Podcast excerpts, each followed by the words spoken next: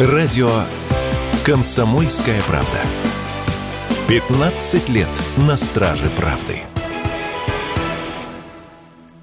Оборот фитнес-клубов и спортзалов в январе этого года вырос почти на 20% год году, подсчитали в чек-индексе. По данным аналитиков, этому способствовали рост на 10% числа покупок абонементов и повышение среднего чека. Фитнес-дата зафиксировали рост оборота фитнес-услуг в январе на четверть, при увеличении цен на 10%. В компании говорят, что в среднем россияне тратят на фитнес 33 тысячи рублей в год. В Москве эта сумма больше – 43 тысячи рублей. Обороты отрасли отрасли действительно растут, но это совсем не значит, что заработки увеличились, отметила в интервью радио «Комсомольская правда» президент Национального фитнес-сообщества Елена Силина.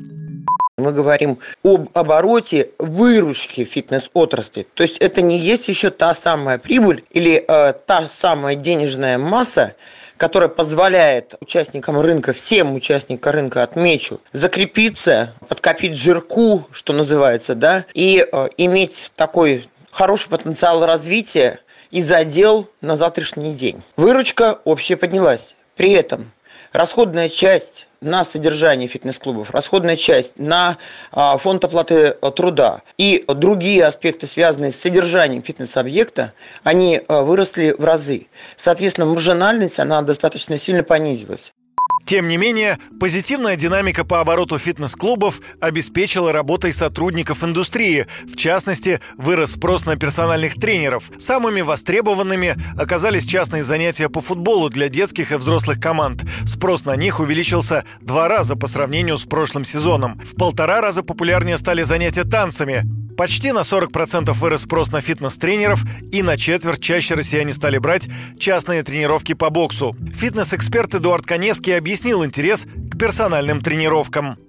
Люди меньше стали путешествовать, в том числе по Европе, и у них появились некие деньги, которые просто можно потратить. Поэтому люди охотнее стали вкладывать деньги в свое здоровье, в свое развитие, так как вопрос здоровья всегда стоит очень и очень остро. Слава богу, сейчас мы находимся в таком этапе развития, в том числе спортивной отрасли, когда люди стали понимать, что заниматься благодаря инфо-цыганам или мобильным приложениям просто небезопасно для здоровья. Поэтому они обращаются к профильным специалистам, с удовольствием платят деньги за их услуги, получая желаемый результат и приумножив здоровье, а не наоборот.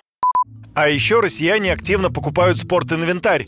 Число покупок в магазинах спорттоваров, согласно чек-индексу, в январе выросло на 7% год году. Средний чек увеличился на 4%, а оборот точек на 10%. Также стоит отметить, что ритейлерам удалось предложить замену товарам международных брендов, которые ушли из России. Юрий Кораблев, Радио «Комсомольская правда».